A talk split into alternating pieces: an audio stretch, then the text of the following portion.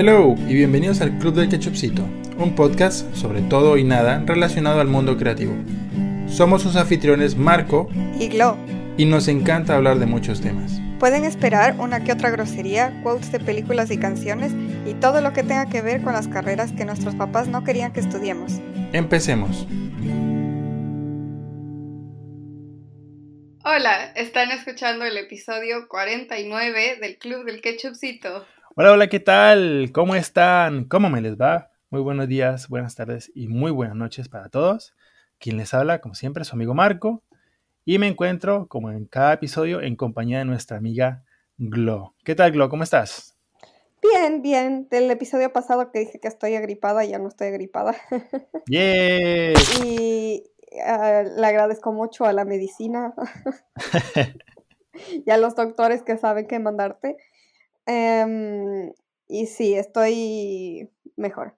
Y con tres noticias importantes. Uy, uy, bueno, ponnos al día. ¿Qué está pasando? Aquí entra Noticiero Glo.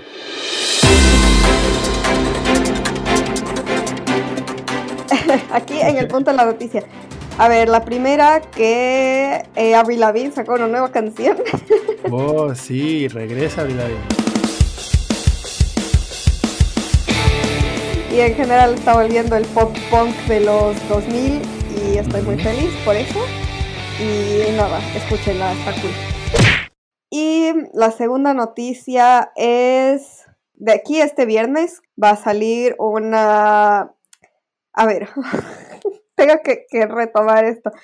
Ya aquí los escuchas que nos han escuchado por algún tiempo saben que soy súper mega recontra fan de Taylor Swift. Por supuesto. Y también les he contado sus líos legales y por qué está regrabando sus álbumes antiguos. Mmm, complicado. y bueno, hay una canción muy especial que todos los Swifties amamos. Resulta que había rumores de que el largo original de esa canción era 10 minutos, pero lo recortó como a 3 o 4 o algo así, como una canción normal. Ok. Y ahora que está regrabando, va a salir la versión de 10 minutos. y este viernes sale con un, em, con un corto. Es como un corto que cuenta la historia y la canción de 10 minutos de largo. Entonces lo estoy esperando con ansias. Y es con Sadie Sink, la de Stranger Things. Oh. Ajá, ella va a salir en, en esta historia corta con la versión de 10 minutos de la canción. Wow. Y bueno, eso. Y ya no me acuerdo cuál era la tercera noticia que tenía que contar. Pero bueno, si me acuerdo durante el episodio, ya está. La canción es tan, la canción de Taylor es tan larga que ocupa dos noticias más. Sí, exacto, exacto. La primera noticia es que regrabó la canción, la segunda es que va a salir un video como, como un corto de 10 Oye, pues que se tengan los compositores de ópera, que llegue Taylor Swift con sus cancionzotas, ¿eh? Y qué bueno que, que, regrese Avril Lavigne a recordarnos que, como en su gran éxito, la vida sigue complicated. Sí, exacto.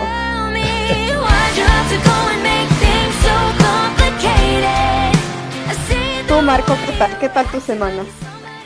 Bien, muy movida, mucho, mucho trabajo, pero también muy entusiasmado porque, porque regreso. E, está raro que lo diga ahora, porque para cuando escuchen esto ya habrán pasado muchos episodios, pero estoy muy entusiasmado por el regreso del Club de Quechocito y qué bueno eh, volver aquí a nuestro podcast, a este espacio donde conversamos de muchas cosillas, espacio donde, a propósito, siempre nos acompañan personas muy interesantes, muy chéveres, así que en este episodio les tenemos que presentar una invitada que tenemos hoy. Sí, sí, sí, cuéntanos quién es, quién nos acompaña hoy. Hoy nos hemos pasado también eh, por tierras chilenas, así que regresamos para conversar hoy con la querida Paloma Maya. Hola, Paloma. hola. Hola, ¿qué tal? Muchas gracias por la invitación. Gracias a ti por estar aquí, por tu tiempo y, y eso, y por compartir con nosotros este espacio un ratito de tu día. Igualmente, muchas gracias. Así es. Eh, les estuvimos hablando en un, episodio anterior. Em, me pasé, tuve la fortuna de pasarme por un evento llamado Ilustrasur, que se hace en Chile. Y conocí muchos artistas del ámbito chileno con cosas muy chéveres. La movida chilena en, ilustración y en creación está bárbara. Y uno de sus buenos ejemplos es el trabajo de Paloma, que tuve la fortuna de, conocer en el evento.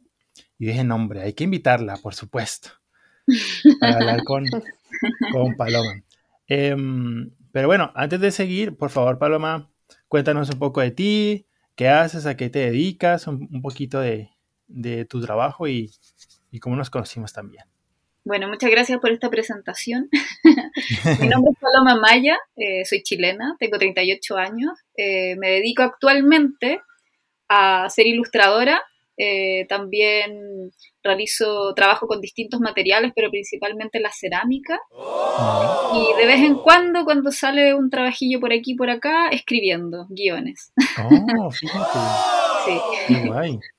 Sí, estudié varias cosas en mi juventud, en el pasado, y de alguna manera la vida me ha dado, me ha regalado la posibilidad de poder dedicarle un poquito de todo lo que me gusta hacer a todo lo, para todo lo que me preparé.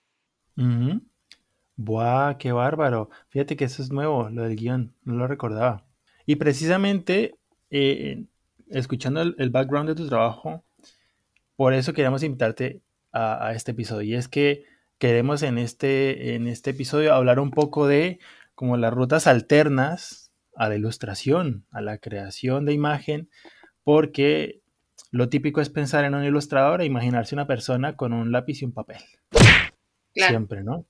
Entonces, cuéntanos un poquito más como de tu aventura eh, haciendo ilustración, pero pero saliéndote por otras cosas como lo de la cerámica. ¿Cómo llegaste a cerámica? ¿Qué fue primero, cerámica o ilustración?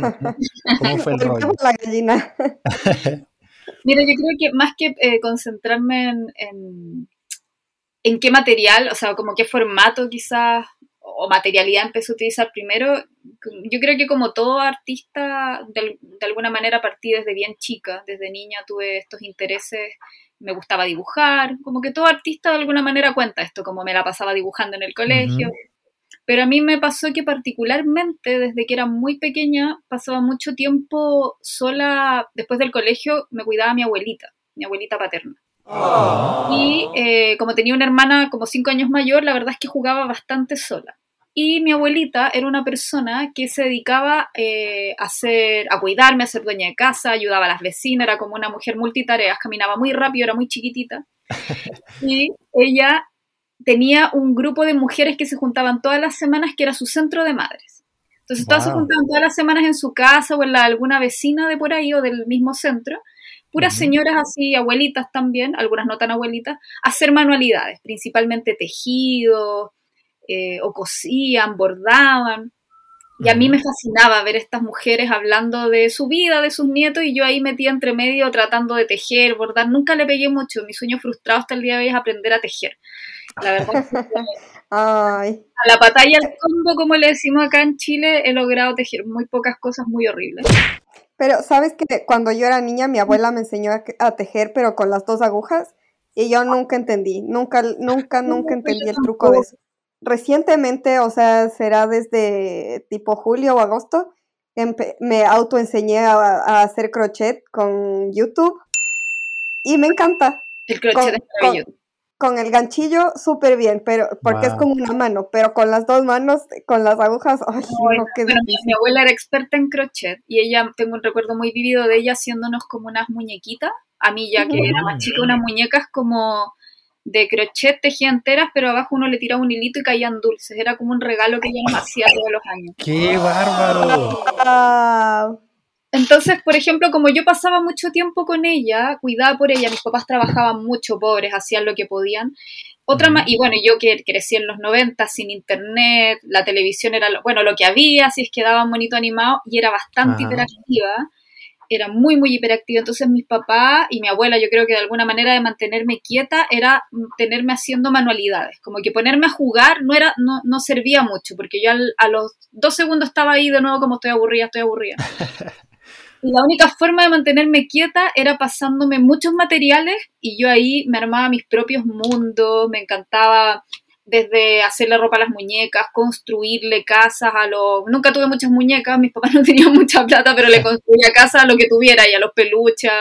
Entonces tuve mucha cercanía con las manualidades, con las artes plásticas. Desde muy niña me gustaba mucho hacer monitos de plasticina, como siempre fui chica, tenía los dedos chicos, hacía monitos de plasticina que mi mamá los iba guardando en una cajita, porque hacía miniaturas, siempre tuve obsesión con las miniaturas. Bueno, todo eso como que fue quedando de lado porque acá el sistema escolar es un poco, bueno, yo creo que como en muchas partes de toda Latinoamérica, muy desigual, no existen estas escuelas públicas excelentes, no, o sea, o estás en un colegio bueno o en uno malo, yo estaba en uno que era de los menos malos. Entonces, en este colegio, eh, como buen colegio tercermundista revista, el arte no era nada, o mm. sea, yo tenía, yo llegué con muchas aptitudes, eh, y la verdad es que a ellos les da lo mismo, yo tenía que pasar las materias. Entonces, todo este tema de la manualidad quedó como en un ámbito muy privado, de mi vida muy privada. Pero siempre fui esa, esa, esa persona, esa, esa alumna que le gustaba dibujar, que le gustaban las manualidades, que le gustaba el teatro, que, se, que en el fondo era una artista nata, o al menos tenía un interés artístico nato, no sé si una artista nata, pero sí un interés. Y claro, cuando salí del colegio, tenía que estudiar arte, pues si finalmente, aunque mis papás intentaran por preocupación que yo estudiara cualquier otra carrera técnica, eh, no lo lograron porque la verdad es que vieron que yo era completamente miserable haciendo cualquier cosa que no fuera relacionada con arte. Mm. Entonces yo para llegar a ser ilustradora me di un viaje súper largo porque cuando yo salí del colegio por allá por el 2001, no existía la carrera de ilustración en Chile. A ver, existían ah. ilustradores, eso sí han habido desde mucho, hace muchos años acá. Lo que pasa es que como carrera no existía. A lo más existía un diplomado que daba una universidad de las universidades estatales. Yo estaba en otra universidad estatal estudiando arte y yo le decía a mis profesores, es que yo quiero quiero hacer eh, los dibujos de los cuentos, las portadas de los discos, ¿qué estudio? Y me decían, bueno, es que anda a estudiar diseño. Y yo veía a mis amigas de diseño gráfico que están en el computador, en ese tiempo se estudia diseño gráfico con unos programas que no, son como los de ahora, entonces yo decía, me muero de lata. Entonces, me muero de lata. Y, y, yo en arte, bueno, cuando uno estudia arte no, no te enseñan tanta técnica en el fondo, no, es como que uno eh, entra a aprender técnicas para dibujar mejor, es como que al menos la carrera de arte acá es como ir a, yo lo sentía que era como ir a un club donde de, vez en cuando nos ponían notas para evaluarnos.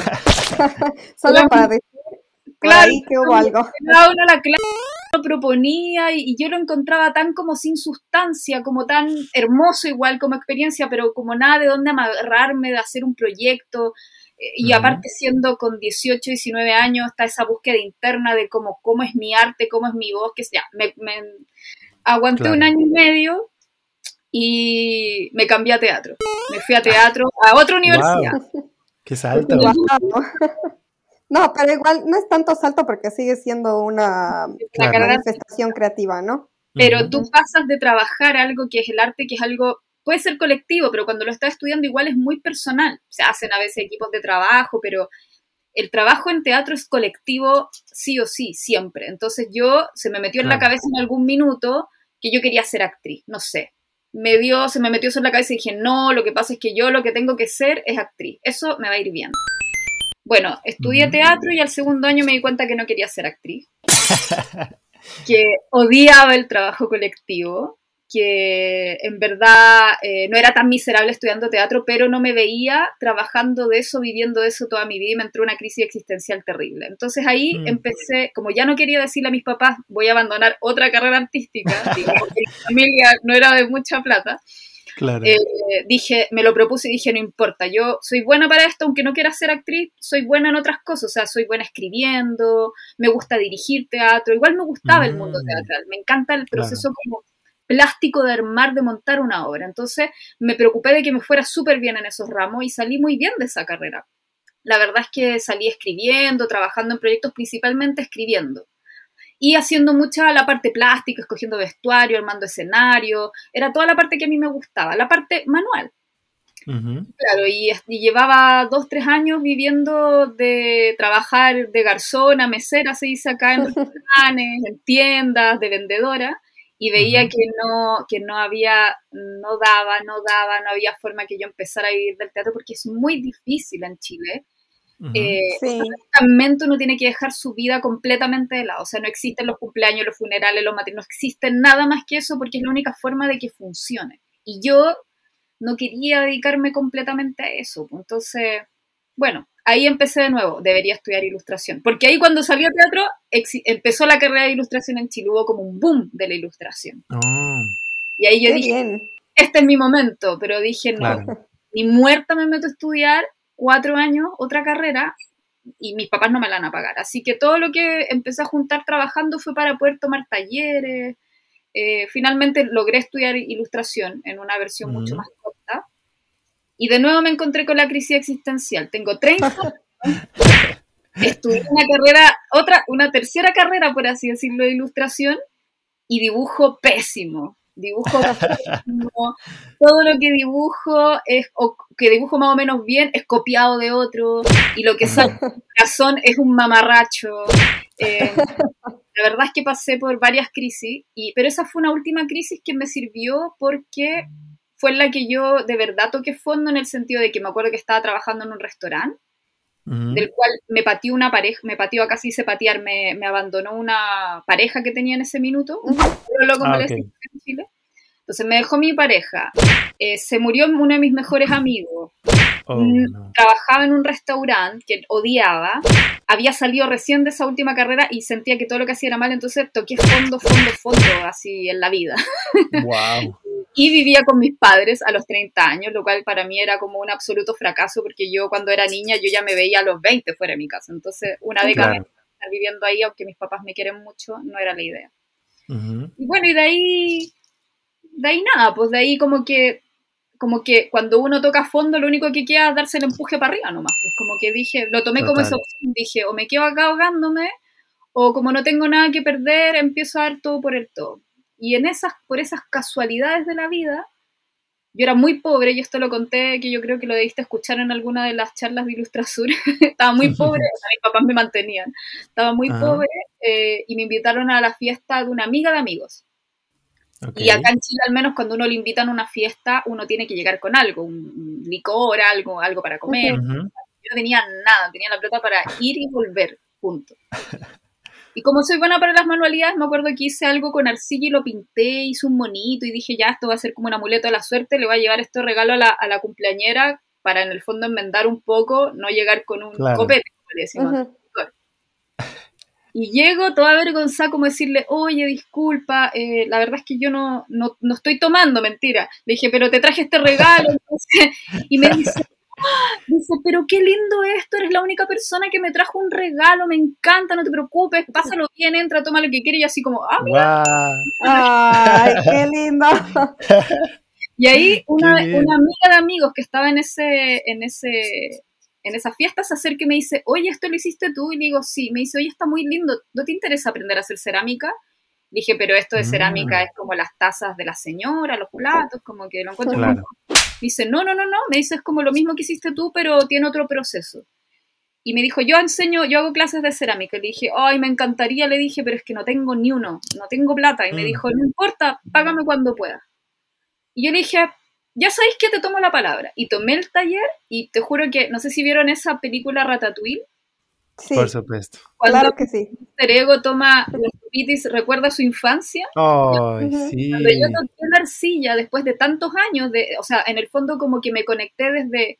Yo igual trabajaba con arcilla con otras técnicas, pero en el taller me conecté como en estar con gente y concentrándome en algo que se iba a transformar en otra cosa, iba a cambiar en su proceso de quema y todo, iba a cambiar su estructura molecular, entonces era muy mágico todo lo que yo, la expectativa que tenía frente a esto que cuando hice el taller fue como le pasó a, este personaje de Ratatouille, como que rememoré toda mi infancia de estar siempre jugando con plasticina, las manualidades, y dije, ¿cómo dejé pasar tanto tiempo mm. eh, para volver a esto? Y mágicamente empecé, empecé, a hacer, a hacer, a hacer cerámicas, a hacer personajes, todos mis personajes los quemaba en el horno y salían, bueno, todo este proceso hermoso que es de la cerámica, que es largo, pero es muy bonito el resultado y mágicamente empecé a dibujar mejor. ¿Por qué? Porque como yo no tenía ningún referente cerámico de lo que yo estaba haciendo, empecé a dibujar lo que yo estaba haciendo en cerámica y empecé a Mm. encontrar un lenguaje visual que pude conectar con la ilustración. Así que, claro, era bien larga la respuesta, perdón, yo me fui en bola. Pero No, no, No, no, es que a mí me encanta esta escuchar historia está maravillosa. para mí era necesario contarlo porque de verdad a veces la gente, cuando uno se empieza como a ser más conocida y reconocen tu trabajo, como que de alguna manera piensan que uno siempre tuvo talento. ¿cachai? Y la verdad verdad. es que no, no siempre es así. Yo nunca me consideré particularmente talentosa. Tampoco pretendo re- romantizar mucho mi historia porque tuve una familia que me mantuvo. O sea, de alguna manera tuve ciertos privilegios para poder, dal- dentro de todo, poder dedicarme a lo que quiero. Tuve suerte también. Y también que no te obligaron a, a, como decías aquí, a elegir una carrera de las típicas, así ingeniería o medicina, Claro, que claro, yo quiero estudiar teatro, vaya. Claro, O sea, ese tipo de apoyo es súper importante porque Claro. tengo un, así como yendo un poco de lado, tengo un amigo de del colegio, te quito desde siempre, y a él los papás sí le dijeron, te vamos a pagar una carrera que te sirva, y estudió leyes. Y ahora es actor. Bueno, es que eso termina pasando, porque yo, como te digo, yo tuve la enorme fortuna de tener unos padres súper, siendo que no éramos una familia de muchos recursos, yo igual dentro de toda la carrera de ilustración que entré a estudiar me la pagué yo trabajando en un restaurante, Ujú. fue muy sacrificado, pero ellos también me apoyaban, o sea, de alguna manera ellos me mantenían en su casa, no me exigían nada, tenían mucha fe en que yo de alguna manera veían que me estaba esforzando, veían que tenía talento y que de verdad mi camino era más difícil porque, bueno, repito, o sea, acá como buen país del tercer mundo revista, a veces no tener los contactos, no venir de una familia o no tener al amigo, y yo como que en ese tiempo era un poco reacia a hacer redes porque me daba un poco de vergüenza, entonces Ahora no, ahora yo digo, el, el mundo, o sea, el futuro, el ahora son las redes, el, el poder conectar con las personas, colaborar. Yo siempre invito a la gente que está empezando en esto, tenga la edad que tenga, le digo, no tengas miedo a hacer redes, no tengas miedo a hablarle a los artistas que te gustan, no tengas miedo de Sí. preguntarles si de repente te aceptan una, una práctica, una asesoría.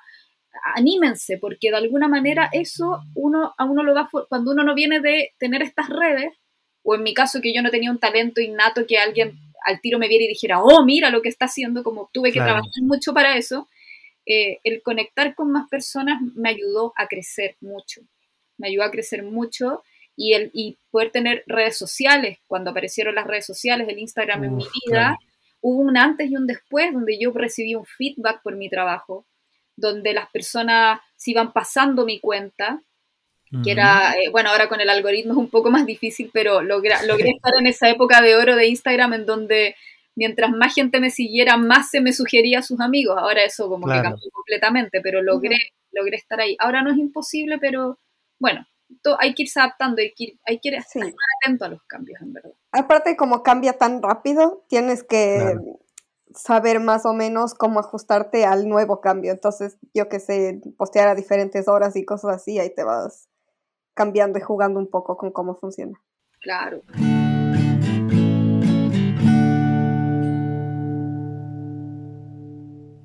Después de, de escuchar tu historia está muy bonito. A ver, quiero resaltar ciertas cosas porque me identifico bastante en, en diferentes aspectos. O sea, también somos chicos, Glo y yo, de los noventas. Eh, sabemos esa, cómo, cómo era la movida antes y después de, de internet y las redes y esas cosas. Y sobre todo venir de una sociedad que en general siempre tiraba a, a cosas muy típicas. eh, y sobre todo con una vista muy negativa o por lo menos poco abierta a cuestiones de arte.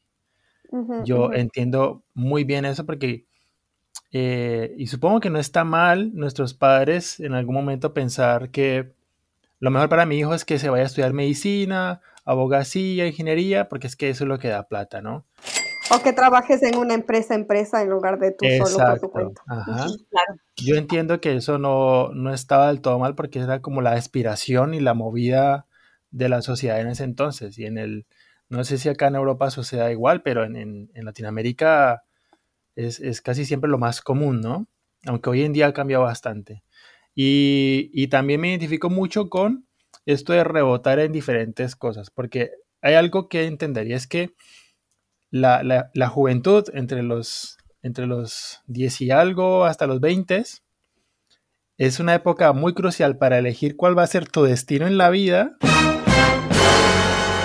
Resolver cosas como, yo qué sé, tu, tu sexualidad, tu profesión, eh, tu futuro, no sé qué. Tienes que decir todo eso en la época más caótica, donde tu cuerpo está cambiando, donde tu voz está cambiando.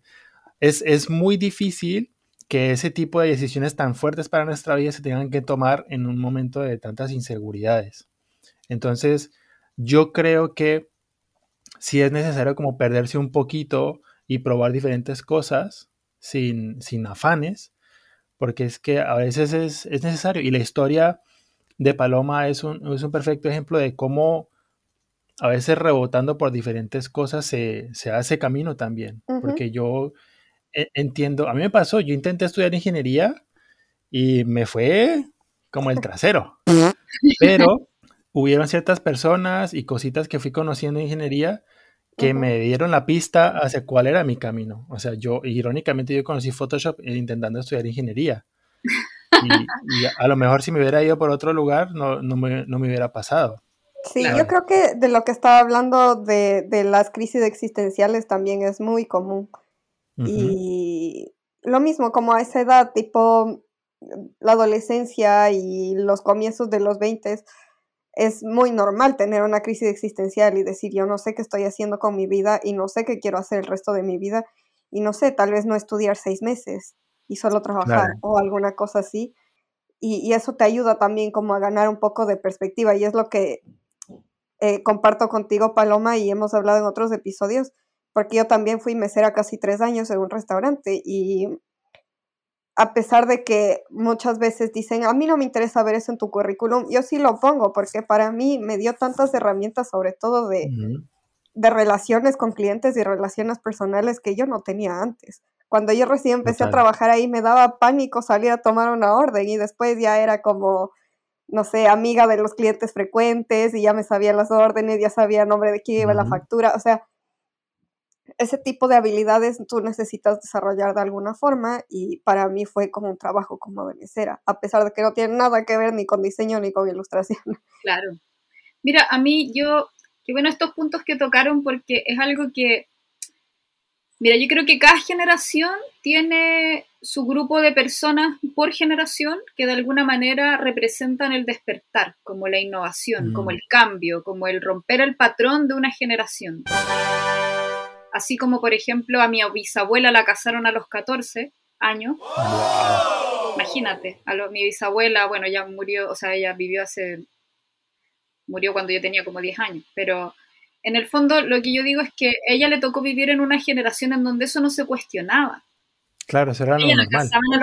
y donde yo la veo en fotos a los 14 y se ve como una mujer, como una mujer, porque las mujeres nos preparaban de otra manera. Eh, a los hombres también eran ya estaban calvos a los 20 años, o sea, o sea la vida era eh, vivieras más o menos, dependiendo de la medicina de la época, vivieras más o menos, la gente sí vivía de otra manera, y bueno, y así si uno va pasando de generación en generación, si yo pienso en mis padres también, mis dos papás eran dos personas con intereses bien particulares, mi papá era artista, y mi mamá, sin ser artista, era una persona muy creativa. Mi, mi mamá es una persona solitaria, muy práctica y que es súper hiperkinética también, hiperactiva, eh, eh, muy distraída también lo heredé, de ella. Bueno, los dos son distraídos, así que, y me llamo Paloma, imagínense, y soy Pisces. no sé cómo no, no, me tienen llena de pastillas, pero bueno, son los dos distraídos y, pero eh, son personas que yo digo, qué pena que les tocó vivir en la época que les tocó vivir, porque mi papá no pudo mm. seguir una carrera artística, porque tuvo que optar. Y de alguna manera yo también estoy optando hoy día por algo similar, o sea, en ese minuto mi papá tuvo una infancia tan terrible que lo único, uno de sus grandes sueños en la vida era ser artista o tener una familia. Y cuando pudo ver que tenía, iba a tener una familia, como que dejó sus intereses artísticos de mm. lado y se puso a trabajar en algo que le gustaba pero no tanto como una vida artística, por así decirlo. Pero él dice que no se arrepiente nunca porque su mayor sueño lo tiene, que era tener una esposa y dos hijos y qué sé yo. Y mi mamá, por otro lado, era una persona con una madre muy dura que la obligó, que prácticamente ni siquiera quería que estudiara, la quería casar con un doctor. O sea, imagínate, le presentaba hijos como de 50 años, mi mamá así como apenas conoció a mi papá, se enamoró, se casaron escondidas y se fueron a hacer la vida a espaldas de, su mamá. Entonces, eh, son dos personas muy resilientes que les costó mucho salir adelante, hicieron un buen equipo, pero yo siempre fui muy despierta desde niña. Entonces, yo siempre pude ver en mis papás, sin que ellos me lo restregaran en la cara, yo pude ver cuánto se sacrificaron ellos por darnos todo a mí y a mi hermana, y cuánto sacrificaron de sus sueños, porque uno se empieza a preguntar, pero papá, ¿por qué tú no fuiste artista si es lo que más te gusta? O mamá, ¿por qué no estudiaste, no sé, botánica o medicina china, que son las cosas que le gustan a mi mamá, o las plantas? Y entraste, mis papás eh, se conocieron trabajando en un en un cartográfico, hacían mapas juntos. Wow. Una carrera muy bonita, pero a mi mamá nunca le gustó mucho porque le estresaba mucho donde trabajaba. Entonces, toda esa experiencia que yo empecé a ver de alguna manera despertó en mí este cambio, este romper un patrón, ¿me entiendes? Que yo, lo, yo lo sentí, yo me acuerdo que de alguna manera desde chica siempre sentí que eso estaba presente en mí. Y no se trata de ser rebelde por ser rebelde o querer llevar la contraria, sino que había algo en mí que yo creo que fue gracias a que mis papás, a pesar de que mm, eh, no, no, cumplieron sus sueños personales, sí se dedicaron a criarnos con mucho amor y ojalá darnos lo que más pudieran dentro de sus posibilidades a mí y a mi hermana. Entonces, mis papás, el poco tiempo que tenían para estar con nosotras, lo primero que hacían, nos vamos de paseo. O mi papá era de estos papás que se sentaba conmigo como veía que yo era hiperkinética y andaba saltando arriba de los muebles para allá para acá, me tomaba, me acostaba en la alfombra del living, a mí y a mi hermana, ponía música, porque le encanta la música, y nos empezaba a decir, ¿qué imaginan? ¿Qué historias se imaginan con esta música? Ay, qué lindo. Entonces esas cosas yo las valoro tanto porque en el fondo yo creo que soy la persona que soy y la artista que soy gracias al tiempo que mis padres se dedicaron a estar conmigo y a potenciar esa creatividad dentro de sus dificultades. Eh, por ejemplo, ser mesera. Yo tuve que, yo trabajé desde muy chica para poder pagarme vacaciones, ayudar a mi papá con los gastos de la carrera que fuera que estuviese estudiando, cuando igual vivía con ellos en la casa y andaba buscando trabajos por aquí y por allá, entre que trabajaba medio tiempo y medio tiempo lo dedicaba a lo que fuera que el arte que estuviera haciendo, siempre ponía plata en la casa, pero eh, de alguna manera todo eso a mí me sirvió para poder siempre tener los pies en la tierra. Yo agradezco un montón que si bien de alguna manera me habría encantado tener los recursos para que mi papá me dijera ya, ¿en qué universidad del mundo quieres estudiar? Yo te mando.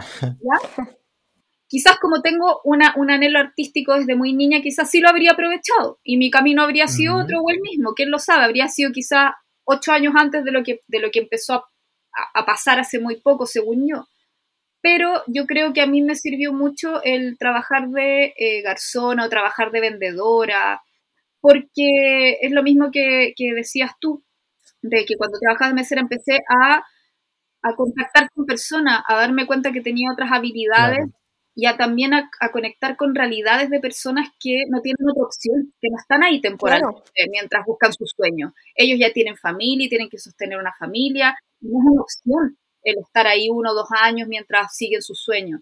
Entonces, todo eso para mí es algo que a mí me hace tener siempre los pies en la tierra y valorar cada cosa que yo he logrado hasta el día de hoy. Y es mi principal pilar al momento de auto boicotearme. O sea, cuando yo de repente me veo y digo, pero ¿qué estoy haciendo? Me carga mi trabajo, todo lo que he hecho hasta ahora lo odio, todas esas cosas que uno de repente se dice, porque, porque hay cosas que sanar siempre. Yo me doy el trabajo de mirar hacia atrás y ver todo lo que he recorrido y todo lo que he logrado mm. a pesar de eso. Sí, sí, sí. Importante. Yo, eh, bueno, no es eh, cosa nueva, y creo que igual lo he otras veces, pero eh, voy regularmente donde una psicóloga y muchas veces me pasa eso. Y ella también me decía, a veces es muy fácil decir, por ejemplo, yo a los 30 voy a estar viviendo lejos de la casa de mis papás, como decías tú, ¿no? o yo voy a tener mi oficina propia para esta edad y así y llega ese, esa época de tu vida y, no lo lograste y te quedas así como, pero no, no puedo y soy un fracaso y no sé qué, pero nos cuesta tal vez un poco más ver hacia atrás y ver que todo lo que hemos hecho y lo que sí hemos logrado y que nuestro trabajo sí ha valido la pena. Tal vez, ok, no tengo mi oficina propia, pero estoy trabajando para otra y tengo un trabajo fijo y eso está bien también. O sea, como que uno tiene unas expectativas tal vez muy altas que, si no son cumplidas ya nos sentimos como lo peor, pero no necesariamente tiene que ser así. Claro, y bueno, y sacando lo bueno de esta generación es que todos hemos ido aprendiendo, todas y todos hemos ido aprendiendo sobre la marcha lo importante que es conocerse. Lo importante, a veces se pasa para el otro lado y la gente como que se vuelve un poco narcisista, pero entendamos que cuando se mantiene en un plano equilibrado, cuando uno empieza como a ponerse atención, eh, eso es, es, vital para cualquier cosa que quieras hacer, ya sea que quieras ser dentista o artista, o sea, eh, tú tienes que conocerte, o sea, lo que, lo que decía Marco, eh, imagínate que nosotros salimos del colegio y tenemos que inmediatamente decidir algo que nos va a definir por el resto de nuestras vidas prácticamente. Ese es el cuento que nos dicen. O sea, esto que escogiste es donde vas a estar cuatro años, pues vas a hacer la práctica cuatro años más y de ahí como que, y a los 30 tú ya tienes que estar cosechando en el fondo. Y, y la verdad es que ponernos, entramparnos con esos tiempos del sistema, eh, yo no quiero sonar tan anticapitalista todavía, porque de alguna manera el sistema, uno se tiene que, tiene que luchar y hacer los cambios, pero también para poder seguir avanzando uno se tiene que ir adaptando también.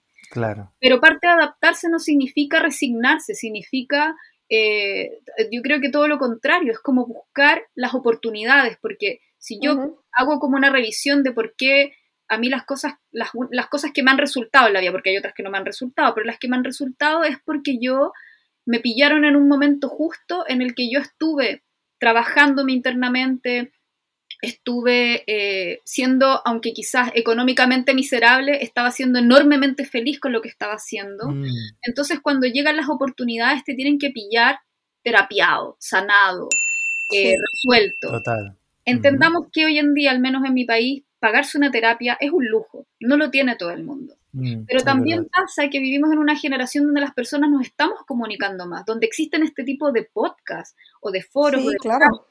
Entonces, en algún minuto en el que yo quizás no, pude ir a una terapia, me pillé una charla TED, me pillé un, youtuber que me hablaba de su experiencia, me, pillé un artista que me regalaba gratuitamente toda esa experiencia de vida en, en su Patreon. En su... Entonces, de alguna manera, uno tiene que ver esa señal, tomar esas cosas como señales. Yo no digo a la gente que vea señales, porque si no uno se vuelve así como una señal. No, yo digo, eh, cuando veas algo que te remueva, tómalo como una señal, como una señal de que hay algo ahí que tienes que seguir investigando, indagando, y si se dan las oportunidades, eh, dale nomás, dale con todo, porque ¿qué es lo peor que puede pasar? O sea, sobre todo si tienes la oportunidad, como la tuve yo, de que cuando dije ya me dedicaré al arte no haré nada, eh, la verdad es que yo me pude dar ese lujo de decir eso porque yo dije, a ver, Paloma, estás viviendo con tus papás, ellos no te exigen nada más que seas feliz, no tienes hijos, no, no, tienes ningún familiar enfermo por el cual tengas que trabajar y ayudar, ¿me entiendes? Mm. O sea, o lo haces ahora o no lo vas a hacer nunca. Yo sé que no todas las personas se les presenta esas posibilidades. A veces hay personas que viven en realidades muy distintas, en donde tienen padres muy exigentes o a veces no los tienen, pero tienen otros problemas y, la vida se va a cuesta arriba. Pero yo creo que existen, uno se puede ir dando las oportunidades cuando, cuando se dan, cuando viene esta cosa como uno siempre tiene esa historia, o al menos yo escucho en algunas personas que toman talleres conmigo y dicen, no, cuando tuve la oportunidad me dio miedo, yo digo, esa oportunidad no es la única que vas a tener en la vida. Por eso cuando tú vuelvas a verla, tómalo como una señal. Y no es necesario dejarlo todo. Si hay personas, yo les digo, hoy en día eh, pareciera que a veces nos jugamos el todo por el todo y la verdad es que uno puede integrar el arte a su vida de una manera mucho más amable y no tan exigente. Por ejemplo, yo siempre quise estudiar música y mis papás, que me fomentaron toda esta cosa del arte, me dijeron, bueno, o música o arte plástica, porque no nos da. Yo tuve que elegir, pero yo hoy en día eh, toco instrumentos de manera autodidacta y yo no pretendo hacer un concierto, a lo más para mis amigos. Ahí me escuchan mis gritos, desafíos, pero yo lo hago porque soy feliz, porque yo me dedico, yo me doy un tiempo, yo me lo regalo, yo no me lo... y todo eso no aparece de la nada, todo eso aparece cuando uno empieza a conectar, cuando si alguien se pilla este podcast, por ejemplo, y de repente se lo pilla y nos escucha hablando de esto, tómelo como una señal, tómelo. Si está teniendo miedo y dice, no, pero es que yo estoy en un trabajo en el que soy, me da mucha plata, pero soy muy miserable. Yo no te voy a decir, mm. amiga, amigo, renuncia, no, porque estamos en una crisis económica terrible a nivel mundial, sobre todo en Latinoamérica, pero sí te voy a decir, yo sé, amiga, amiga, que a pesar de que estás en un trabajo que te hace enormemente miserable, pero que te hace ganar plata, yo sé que igual tienes tiempo libre. Preocupa, Empieza a preocuparte en qué estás utilizando tu tiempo libre. Llegas a tu casa a conectarte a Netflix y dejar el cerebro en pausa, o llegas a tu casa a, no sé, a tomar un lápiz, a tomar esa guitarra, a tomar ese tejido, a, de repente invitar a tus amigos a, hacer, no sé, stand-up comedy, no sé, lo que sea que te nazca, o hacer deporte, lo que sea que en el fondo, no, yo creo que uno de los grandes males de ahora es que a las personas nos tienen muy anestesiadas con las redes sociales, Sí. Con, esta, con la, con la eh, dopamina que nos tira el, hecho de estar mirando los mensajes todo el día. Yo fui muy adicta a eso mucho tiempo. Me hice autotratamiento para poder dejar de estar obsesionada con las redes sociales y con el feedback de la gente constante, porque me estaba haciendo muy mal, me llenaba de ansiedad y me quitaba tiempo para trabajar, para lo que a mí me gusta. Entonces, por eso digo, si quizás decir trabájate, terapéate, es un lujo, pero por eso digo, si las personas se topan con este podcast o con cualquier otra cosa en su vida donde ven y les hace sentido, les hace un ruido interno, se les enciende una llamita en el pecho, tómenlo como una señal. Porque eso significa que de alguna manera hay algo ahí que no están trabajando y que, y que pueden hacerlo, pueden dedicarle ese tiempo. Total, muy de acuerdo. Y sobre todo, rescato en, en, lo que nos cuentas, el punto de vista de cómo vemos estos cambios en la vida es, es fundamental. Y está algo muy clave y es eh, romper esquemas, romper tradiciones. Eso me parece, o sea, total. Eh, yo supongo que a muchos nos habrá pasado de, estar en nuestra infancia, juventud y proyectarnos según lo que los demás decían. Yo recuerdo mucho esos ejercicios del colegio. ¿En dónde te ves en cuántos años? En los 30, no sé qué. Yo decía, claro, yo a los 30, como mis papás, yo ya tendré una casa, una familia y estaré preparando mi maletín y mi saco y corbata para ir al empleo. Sí, me gusta mucho dibujar mis Gokus y mis cosas, pero, pero seguramente esto se me va a pasar y como todos los adultos, en algún momento algún chip automático se activará a los 30 y empezaré a trabajar. Lo único que se activó a los 30 fue un dolor de espalda y cosas de esas. Pero, pero si me pregunta, si le preguntamos al, al, al, Marco del pasado, jamás imaginaría o no, o no creería que yo viviría de, de ilustrar y me pagarían por eso y, y, sería como mi plan de vida, ¿no? Alejado de lo tradicional. Y, y, y, también quiero rescatar eso, cómo van cambiando las, las generaciones, porque la historia que nos cuenta Paloma es seguramente muchas personas, por lo menos en Latinoamérica, tenemos muchas cosas en común y es que venimos de generaciones que, que tienen unos cambios muy drásticos. Hoy en día, la generación de hoy en día está muy, muy alejada de, la del pasado y yo diría afortunadamente, porque voy al siguiente punto. Concuerdo contigo en que ah, vale mucho la pena apostarle a las cosas que nos apasionan. Y yo también ah, trato de, mencionar eso cada vez que puedo, porque me pasó a mí también. Tuve momentos en donde dije, o sigo por el camino seguro que no me va a hacer tan feliz, o le, o le apuesto a lo que me apasiona de verdad y, que tengo mucho por ganar al contrario de, no intentarlo. Y, claro, siempre va a haber el pero de la, el dinero, en dónde voy a vivir, el arriendo, lo que sea, la familia, los amigos, bla, bla, bla, lo que sea. Pero ahí es donde uno tiene que decidirse en cuanto a me, me, voy por un camino que no me va a hacer feliz o, le apuesto a lo que sí me va a feliz. Yo creo que eso nos pasa mucho a los que optamos por carreras artísticas o una vida artística, porque tampoco quiero mm. desmerecer a la gente que no pasa por una academia formal, en este ámbito al menos. obviamente yo siempre digo yo, si voy al doctor, no quiero que mi doctor haya aprendido en YouTube, yo quiero que haya pasado, ojalá. Pero cuando se trata de aprender de un artista, estas reglas cambian. Entonces, e, en ese sentido, yo creo Mira, te voy a poner este ejemplo. Cuando una persona entra a estudiar medicina, no se le pide que sea doctor. La persona no entra diciendo ya soy doctor. Pero en mm, cambio, cuando nosotros afrontamos una carrera artística, se nos exige como ser artista. ¿Me entendís? Como ya tener el talento.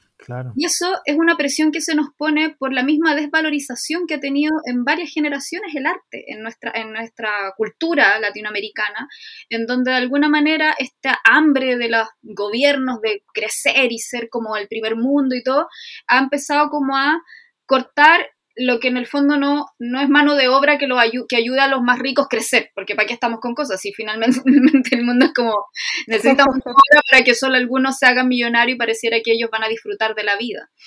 Eh, en parte, eh, parte, yo creo que parte por eso un poco también, esta cosa como de frustración, eh, o que tú me dijiste que claro, que tú sentías esa, o sea, me refiero cuando decías al principio como yo estudié ingeniería, pensando mm. Que mágicamente como que esto se iba a activar. Y eso es una completa y profunda desconexión contigo mismo, porque, pero porque eso se enseña también. uno tiene que tener padres que te enseñan a conectar contigo. O sea, yo te puedo asegurar que mis papás nunca me dijeron, por favor, estudiarte, no. Pero lo que fue enseñarme a conectar conmigo, a hablar mm. conmigo de mis emociones, a darse el tiempo. Y, yo no quiero culpar a tus papás porque yo no los conozco, pero quizás ellos también fueron víctimas de una, de una generación en las que no les despertó esto de hacerte quizás conectar contigo mismo y por eso quizás tú también estabas desconectado y, toma muchos años, o sea, yo por eso le digo a la gente, yo cuando veo un cabro de 20 años con las cosas claras y entusiasmado y formando una banda o haciendo un colectivo de arte o lo que sea, yo digo, qué rico, qué, qué alegría, qué envidia, pero envidia sana, qué admiración siento de que... Eh, esté tan conectado consigo mismo y que, y que cuando le pregunten qué va a hacer en cinco años, dice, bueno, lo que sea en cinco años, no lo sé. ¿Por qué? Porque uno es muchas versiones de uno mismo. Entonces, cuando yo, yo te decía esto de que cuando uno sale del colegio y te dicen, ya, ahora te tienes que definir en lo que sea que vayas a elegir, no te puedes equivocar, imagínate uno, es mucha, ¿cómo uno va a decir, me veo siendo un artista de aquí a 5 o 10 años si ni siquiera has empezado? Porque ni siquiera sabes, no te has probado, uno se tiene que probar en las cosas. Yo te puedo asegurar que hay mucha gente que de verdad entró con muchas ganas de estudiar medicina o leyes y le encantaba la idea y se veía todas las películas de todo Grey's Anatomy y, decía, yo me veo ahí diciendo el desfibrilador, y, al, final del año, de su primer año de carrera, dijo, es que no sé qué hago acá. Me contó un cuento que quizás me, me y con, y con todo pasa igual, si en verdad uno se tiene que dar la opción de entender que uno es muchas versiones de uno mismo en la vida y mientras más variedad puede ir teniendo, mucho mejor. O sea, yo agradezco profundamente que a pesar de haber ido en un colegio muy conservador, muy católico, muy como de monjitas de niña, mis papás igual me, me dejaban salir a jugar en el barrio con mis amigos. Y también yo iba a una cosa que se llama Scout, no sé si se llama igual allá Scout, o Scout, en otro colegio donde compartía con... Entonces yo era distintas versiones de mí misma en los distintos lugares donde me movía. Entonces, en el colegio yo era la porra, la que no servía para nada, la artista buena. De verdad, era así. Me trataron desde que entraste que me fui los profesores. El bullying era oh. la, niña que se va a morir de hambre. Oh. Pero en Scout yo era, era divertida, era la chistosa, era la, la que hacía amigos, entonces era otra persona. Y en mi barrio era la líder. O sea, yo era la líder de todos mis amigos. Y, y hacían esto. Yo llegaba con ropa divertida y todos me empezaban a imitar. Entonces, probar distintas versiones de uno mismo es vital para, cada ser humano. Y de repente encerrarnos en la idea de que tenemos que encasillarnos incluso en carreras artísticas, que se vuelven como que supuestamente lo, genial de esto es la innovación, la, la, variedad, el vivir, el fluir, empezar a, encasillarnos en estas dogmas, en estas reglas de que todo tiene que ser así y así, es un daño enorme. Yo creo que como generación, nosotros, y ya contando hacia adelante, menos mal, eso está cambiando. Se está luchando igual todavía. Está cambiando porque se valore, porque no se hagan tantas distinciones, porque la gente independiente que no quiera seguir una carrera artística sí integre el arte a su vida, sí vaya a ver el ballet, sí vaya a ver teatro, pague por ver una película de cine, apoya a su artista favorito en Patreon, aunque sea químico farmacéutico, ¿me entiendes? Pero que en el fondo no, no sientan que tienen que pagar por lo que están viendo, sino que en el fondo sientan que están apoyando lo que aman también. Sí, sí. Buenísimo. Y mm, me parece también otra cosa que cabe mucho recalcar dentro de esto y como profundizando en lo que acabas de decir, Paloma, que es súper importante eh, reinventarte. O sea, no es tarde nunca o nunca es tarde para aprender cosas nuevas, ya sea una nueva técnica, una nueva habilidad, lo que sea, porque aunque, o sea, si empiezas siendo el peor de todos, es como un primer paso, ya saliste, ya le pusiste play, ya quieres, o sea, es como que muestras ese interés de de solo saber algo nuevo y tal vez por ahí sale una nueva pasión o solo algo que, no sé, que te gusta y, lo haces como hobby y ya está. No necesariamente tiene que ser por motivos económicos, eso quiero decir. O sea, claro. si es que tiene algo de sentido lo que estoy diciendo. Pero e, es eso, es como hay que, mm, por ejemplo, a mí nunca me ha gustado cocinar, ¿ya? Cocino muy bien, de hecho, pero no me gusta. O sea, no tengo, y peor para mí solita, me da muchísima pereza, no quiero. Pero recientemente descubrí que me gusta hornear y me gusta hacer galletas y pasteles y todas estas cosas. Mm. Y eso fue porque empecé a ver, o sea, me dio antojo de una cosa y dije, no tengo plata para comprarme, voy a ver si es que hago yo, como el regalo de la cerámica a tu amiga, ¿no? Entonces, es más barato comprar que los huevos y la harina y no sé qué, que comprarme todo un pastel, por ejemplo. y entonces dije, a ver, veamos qué tal sale. Y mira, me salió muy bien. A ver, probemos por acá. Y mira, me salió muy bien. Y me gusta mucho. Y me gusta como ensuciarme de la harina. Y me gusta mezclar la masa. Y me gusta comerme la masa cruda. y, y, está súper bien. Y eso solo porque me dio un antojo y dije, lo voy a hacer yo sola y, está bien aprender.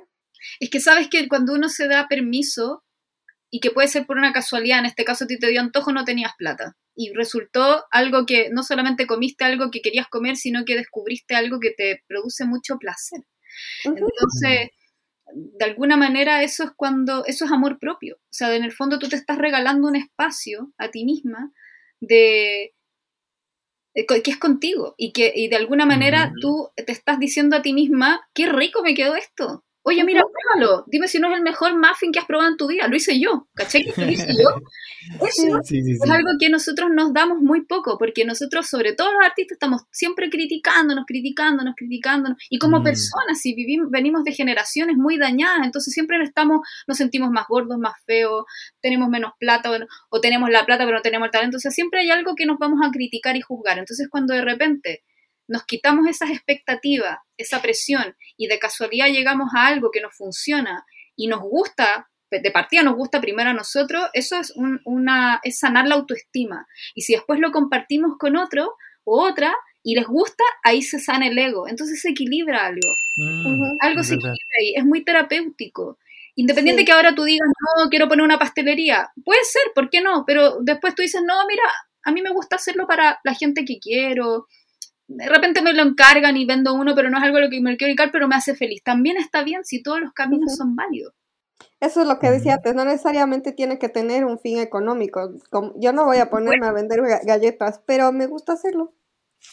Claro, hay una, hay una ganancia que no toda ganancia en la vida eh, personal es algo que se manifiesta en plata. También es en, como te digo, yo he tenido momentos muy miserables económicamente en mi proceso de vivir del arte, eh, pero estaba siendo enormemente feliz. O sea, hubo momentos en que yo estaba dando charlas, dando clases, hacía para allá y estaba así pagando así las cuotas de deuda, la luz y me quedaba sin nada y era como, bueno, este mes comeré pan con queso. Y, pero, pero estaba yendo por acá, por allá, me invitaban a comer, entonces, entonces, en el fondo como que todo se iba equilibrando porque yo estaba moviendo mis energías porque estaba siendo muy feliz y estaba muy convencida de que estaba aprovechando esa oportunidad de que me lo estaba regalando a mí misma y que iba incluso con miedo, con, mucha valentía. La valentía es cuando uno dice, ya, probemos, o sea, ¿qué, ¿qué, tan terrible puede pasar? O sea, es arte nomás, no estoy probando con la nueva vacuna para la pandemia que me puede echar a la mitad de la población. Estoy intentándolo con algo que si funciona mal va a quedar como un buen recuerdo o, o va a quedar solo para mí, me va a hacer feliz igual. Entonces, en el arte yo siempre insto a la gente, atrévanse, eh, hagan lo que sienta su corazón, si no, no es tan difícil. Eh, y, sobre todo el feedback es súper importante. O sea, hoy día que hay redes sociales, yo animo a la gente, sube las cosas que haces, hazte una cuenta. No importa si no quieres vivir de eso, pero hazlo porque ese feedback positivo te va a ayudar a sanar un montón de cosas, te va a ayudar a, crecer también, te va a ayudar a, generar una comunidad también, en donde va a aparecer alguien que dice, oye, me gusta lo tuyo, juntémonos a hacer algo. Y eso es, es, para mí es lo que le da sentido un poco a la vida artística, el poder sentirse vivo a través de lo que uno hace y de, y de lo que puede hacer con otras personas también, y de lo que puede provocar en otras personas. Y uno a la final nunca sabe que, en qué puede desembocar una, una relación, así sea si te conoces en un, en un curso, en un taller, en la inauguración de una exposición, lo que sea. O sea, por ejemplo, yo me conocí con el Marco en el máster y desde el comienzo sí nos llevamos bien, pero como que empezamos a ser más amigos, más amigos y luego salió la idea del podcast.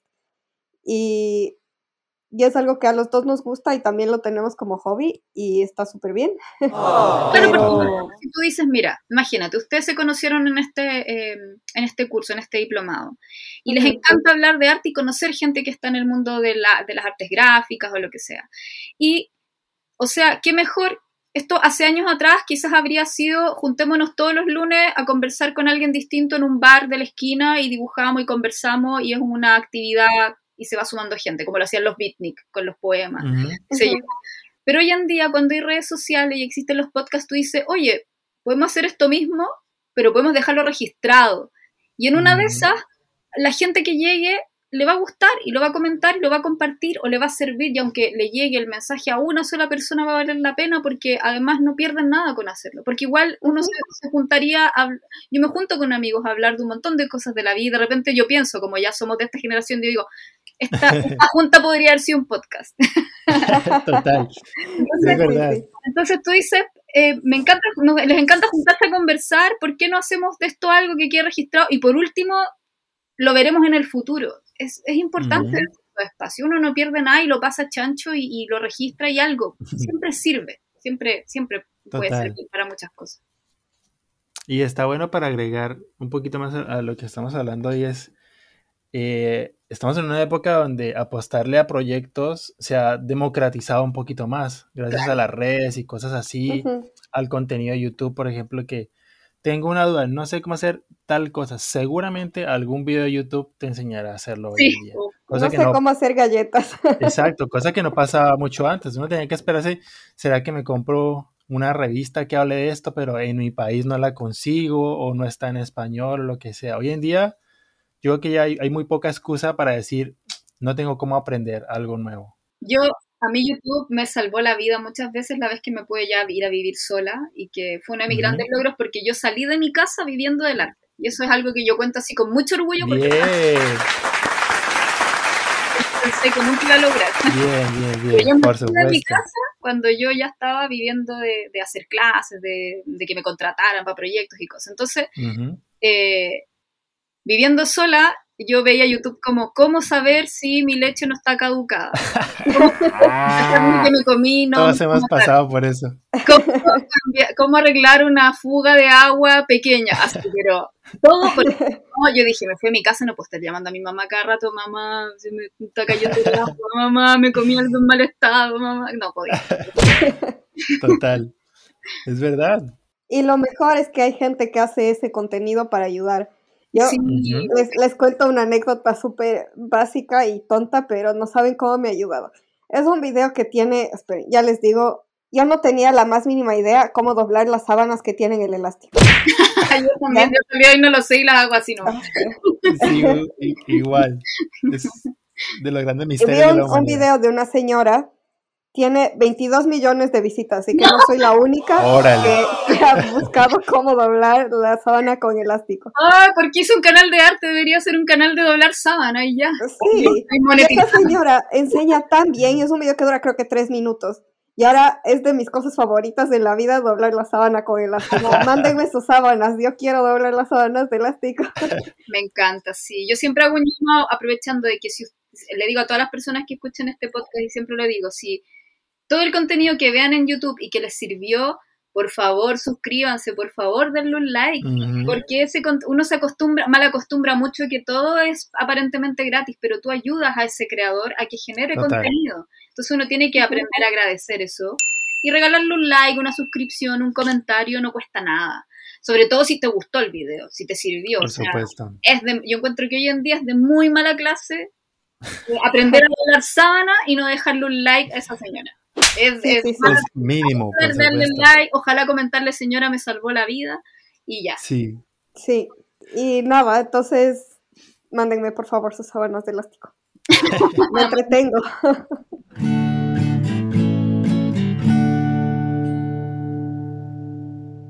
de hecho, este mismo podcast es un buen ejemplo de eso. O sea, ni Glo ni yo éramos expertos ni en cómo subir un podcast a, redes de streaming, cómo editar un audio. Todo eso apunta de, por, nuestra propia cuenta y, con ayuda del profe YouTube. Hemos aprendido un montón de cosas los dos. Y otra cosa que tampoco tenemos plata para pagar a alguien que lo haga por nosotros, entonces hay que aprender. Muy importante. Es muy importante destacar eso, que hay mucha autogestión, pero ahí está el amor, o sea, yo siempre, yo también visibilizo mucho eso, no es como por llorarle la carta, como decimos acá a la gente, decir, pobrecito de mí, pero a mí me, me importa decirle a la gente, sí, tú me ves muy cool, sí, tú me ves aquí como la artista invitada, qué sé yo, pero yo hago todo, yo soy una empresa en mí misma, yo este, vivo en el país que vivo al igual que tú y para poder vivir de esto yo tengo que esforzarme mucho en el mes, yo tengo que preocuparme de generar contenido, preocuparme de hacer piezas para vender, preocuparme de, de inscribir alumnos para mis clases, preocuparme de los envíos, preocuparme de mi casa, de mi vida, de, mi, de todo, entonces a veces mucha la presión y es muy poco el, feedback que uno tiene de la gente que supuestamente le encanta tu contenido. Entonces yo siempre le digo, no tengo ya, no tengan vergüenza de decir a la gente, ¿te gusta mi contenido? Coméntamelo ahí, en el like, guárdalo, compártelo. Yo le digo a mis amigas, a mí los que menos me compran son mis amigos y siempre están ahí para los favores, típico. Ay, pero es que amo descuento, es que mi cuñada descubrió tu Instagram y le gusta y le dije que yo era tu amiga. Ya, yo le digo, mira, ya, ok, te hago un precio porque eres mi amiga, pero tú nunca has compartido un taller mío, nunca te he visto, ¿me entiendes? O sea, me mm. dicen, ah, pero es que yo tengo 100, 200 seguidores, no te sirve. Y yo digo, no, no, no, a mí sí me sirve, a mí me sirve, claro. dos seguidores, a mí me sirve que tú me apoyes. Entonces yo le digo a la gente, yo cuando puedo, yo regalo becas para mis talleres. A veces ni siquiera las publicito, a veces hay gente que me escribe y yo noto que es como madre de tres hijos, que quiere hacer algo y no tiene tiempo, no tiene plata, y yo cuando puedo, lo regalo eh, aporto desde donde yo puedo. Cuando puedo hago sorteos de mis productos sin necesidad de que me compartan ni nada. Entonces, eh, genero contenido gratuito en YouTube para que la gente encuentre esos talleres. Ahora lo he tenido un poco votado, pero siempre prometo que lo voy a retomar apenas tenga tiempo. Pues le digo, a mí que me, me ayuda si tú no me quieres comprar o no tienes la plata o tienes otras prioridades, pero te gusta mi trabajo y te caigo bien, ayúdame, ayúdame compartiéndolo en una historia, mándaselo en tu grupo, si alguien te pregunta, oye, ¿qué podía regalar? Mándale mi cuenta.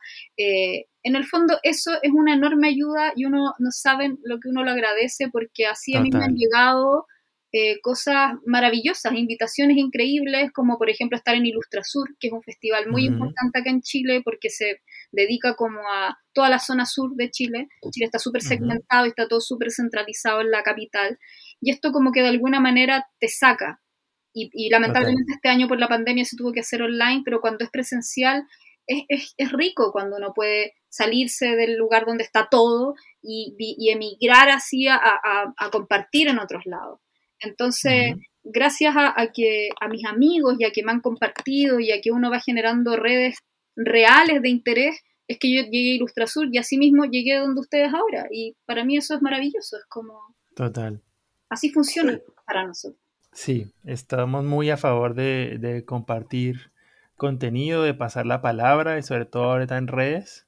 Y lo que dices es cierto, muchas veces subestimamos, subestimamos la cantidad de conexiones que tenemos, es como, no, tengo muy poquitos followers, yo mejor no comparto. Y no, no pasa nada, todo cuenta.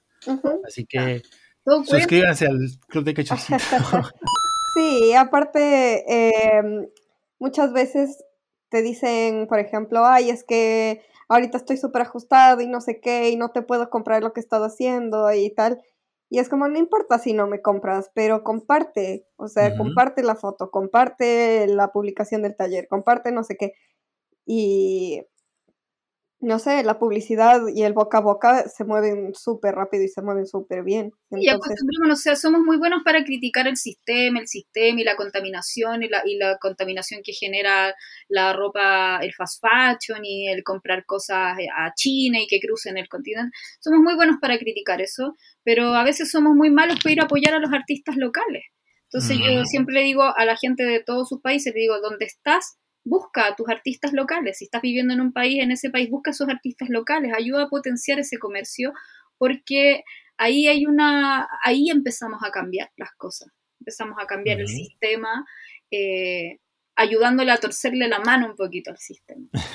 Y también acostumbrarnos a verbalizar que nos gustan las cosas, porque por ejemplo, si yo voy a, al mall acá, a una, a una casa, a una gran tienda, obviamente yo me compro una polera, no voy a ir a la, no encuentro al dueño para decirle, oye, gracias por esta polera, es hermosa, me quedo, nadie hace eso, pues nadie va a chillar y dice a la cajera, a la brasa y le dice, oye, me encanta la polera que me vendiste y la subís a tu red, no, pero con los emprendedores sí los hacemos porque entendemos de alguna manera que eso les ayuda y entendemos el valor de lo que estamos comprando. O sea, esto yo siempre para este tipo de conexiones, vaya a ser un podcast o no, o vayan a verme o no, yo mm. siempre uso, intento usar ropa de mis amigas o gente que yo le he comprado cosas, porque siento que es importante que se vea. Esto le hice una tienda, bueno, no se va a ver, pero se llama Esneon, Chile, eh, que hace ropa muy bonita. Eh, y, digámonos las cosas. O sea, ustedes no saben lo importante que es, por ejemplo, cuando yo tenía 10 seguidores o 20 y de repente llegaba una persona y me decía, oye, ¿por qué no me haces a mi perro? Ya, yo tomaba encargos en ese tiempo, tenía tiempo de tomar encargos y hacía el perrito y uno le pone tanta dedicación, es que eso es lo otro, uno cuando hace las cosas y se mueve en esto, uno hace las cosas desde, desde otro lugar, desde, la, desde el amor real que le tiene.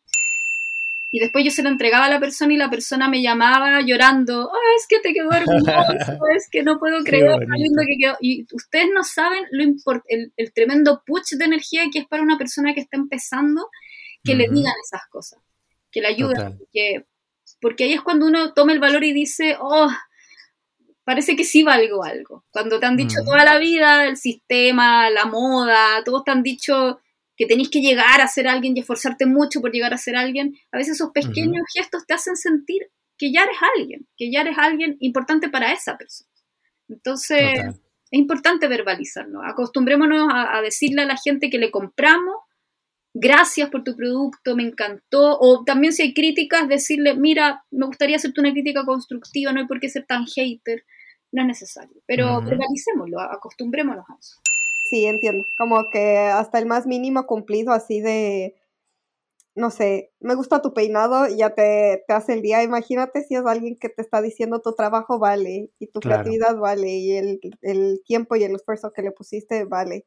Y eso es algo que, no sé, como tú dices, como te, refuerza tu, tu ego y tu autoestima y tu valor en ti mismo tienen una base científica. Ah, en la Universidad de Massachusetts, no.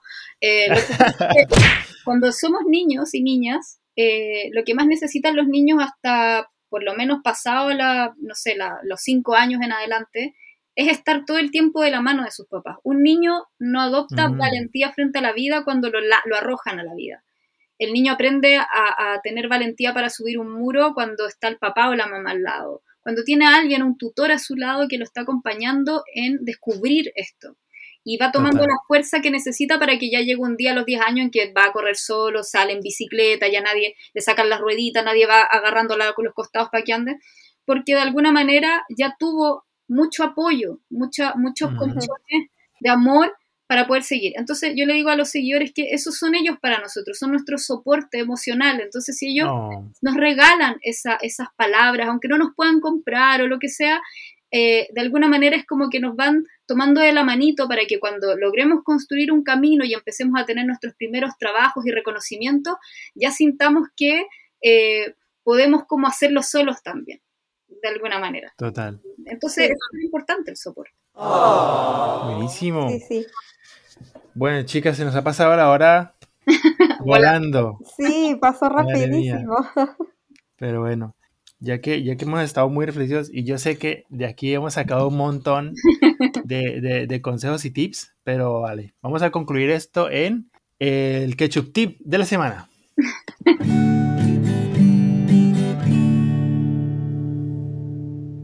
El, ketchup, tip.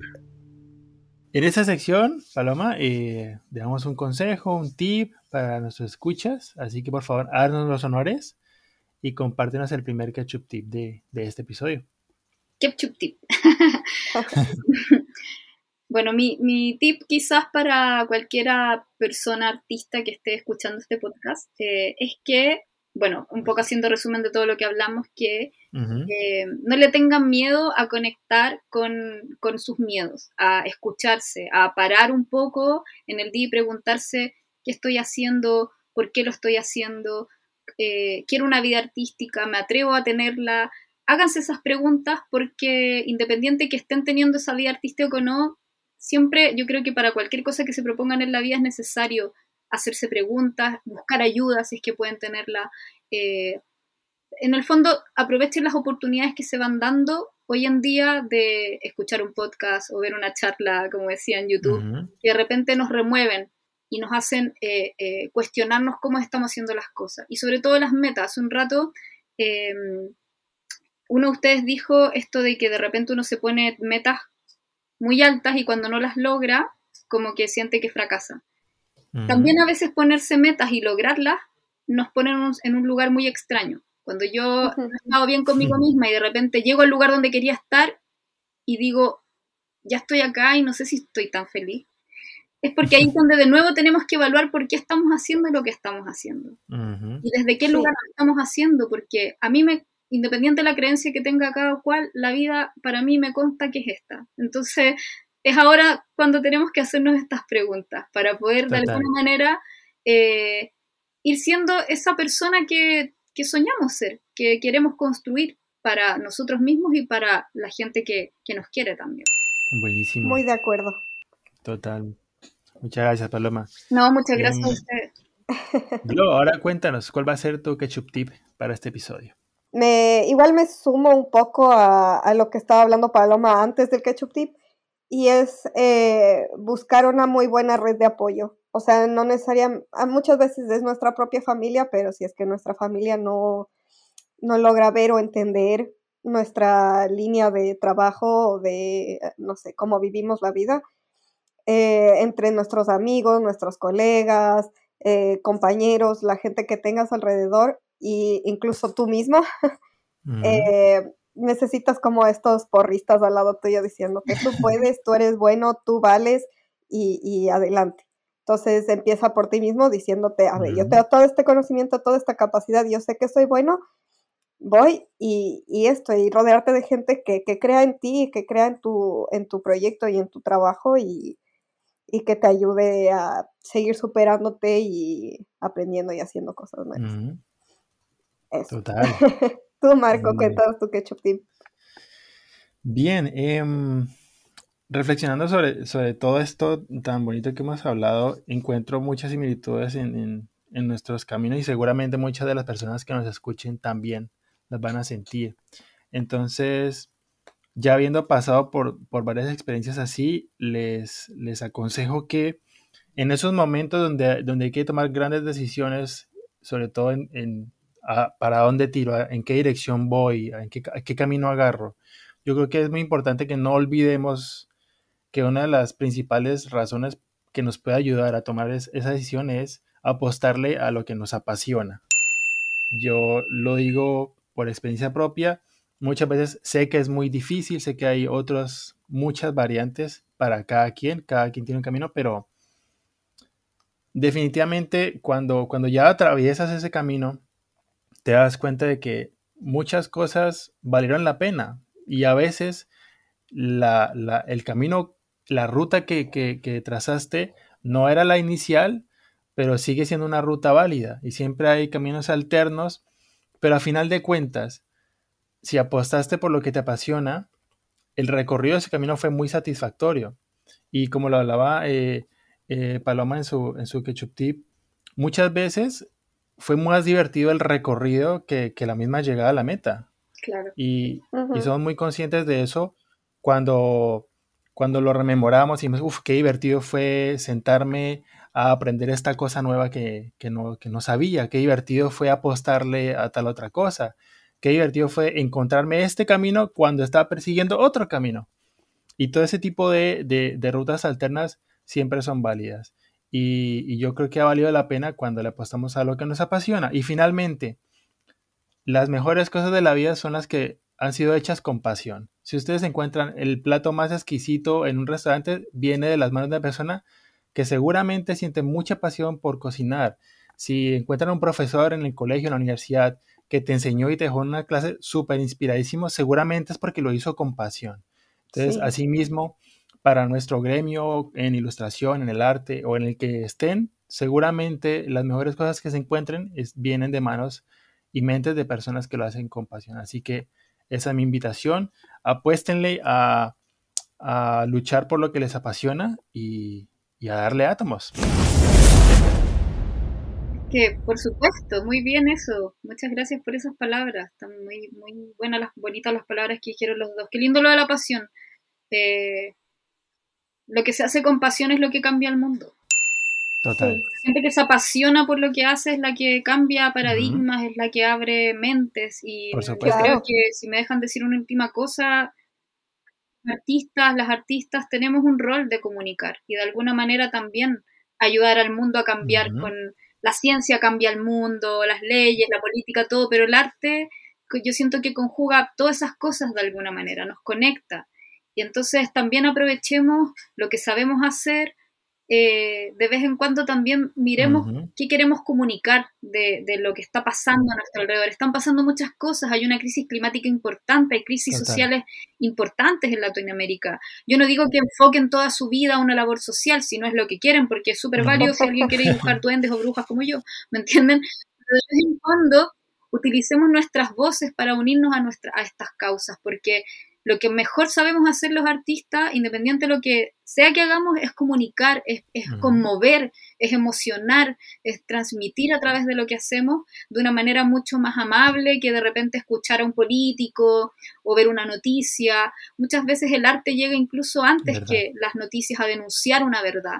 Eh, entonces hay una voz ahí que, de alguna manera, desde el lugar que la queramos ocupar y en la medida que nosotros queramos darle, regalémosle un pedacito siempre. A lo que sea que nos estemos dedicando, la labor que sea que tengamos, siempre podemos dejar un pedacito para poder eh, ayudarnos colectivamente con todas estas cosas que están pasando. Unirnos a una causa, al menos a una, y ayudar ahí, a la que más nos guste.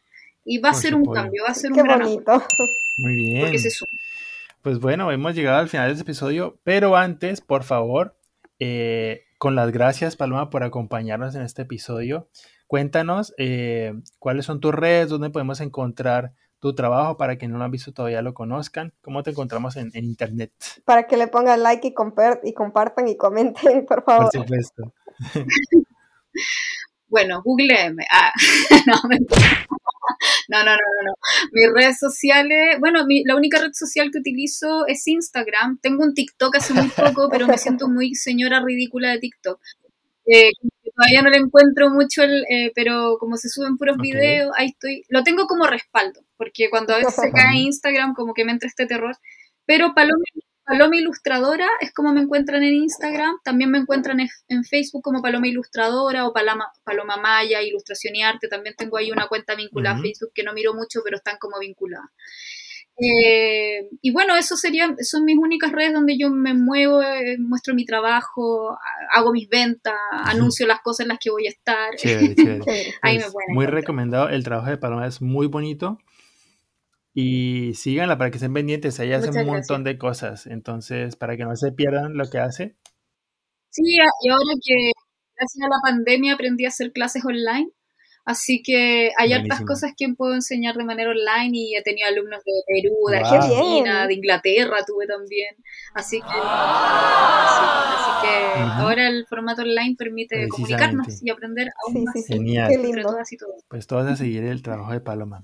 Eh, Glo, Cuéntanos, ¿cómo te encontramos en las redes? Eh, a ver, pueden ver mi portafolio en mi página web que es globallejo.com. Me pueden escribir por cualquier proyecto, lo que sea que necesiten. Eh, más específicamente si necesitan branding o diseño web, ahí estoy. y en Instagram estoy como glow.designs.things. Y, y, ya, igual, ahí subo más cosas de ilustración, es más como, como de hobby mi Instagram, pero igual, síganme y escríbanme. Tú, Marco, cuéntanos. Bien, a mí me pueden encontrar en todas las redes como arroba marcofer. Solamente recuerden cambiar la letra A por una X. Y así me encuentran en Instagram, en Facebook, en Behance, ArtStation y todo lo demás para que estén atentos a, a lo que hago. También recuerden que pueden comunicarse con nosotros en Facebook. Nuestra fanpage se llama El Club de Ketchupcito. En Instagram estamos como arroba Club y pueden escuchar este y todos los demás episodios en las plataformas de streaming como Spotify, Apple Podcast, Google Podcast, cualquier cosa podcast. Y por supuesto, YouTube también. Paloma, de nuevo, muchísimas gracias por acompañarnos. Este episodio estuvo genial. Qué bonita tu historia. Y esperamos que también lo hayan disfrutado todos ustedes ahí en casita. Así que nos vemos en el próximo episodio de El Club de Ketchupcito. Chao, chao. Bye, gracias. Chao.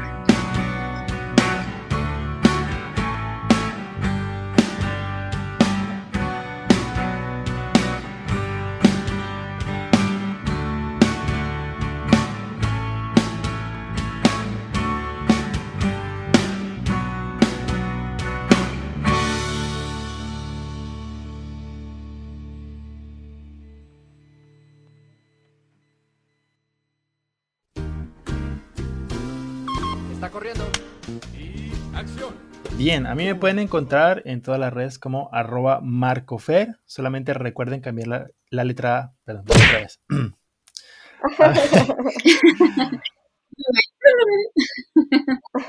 Dios bendiga la edición.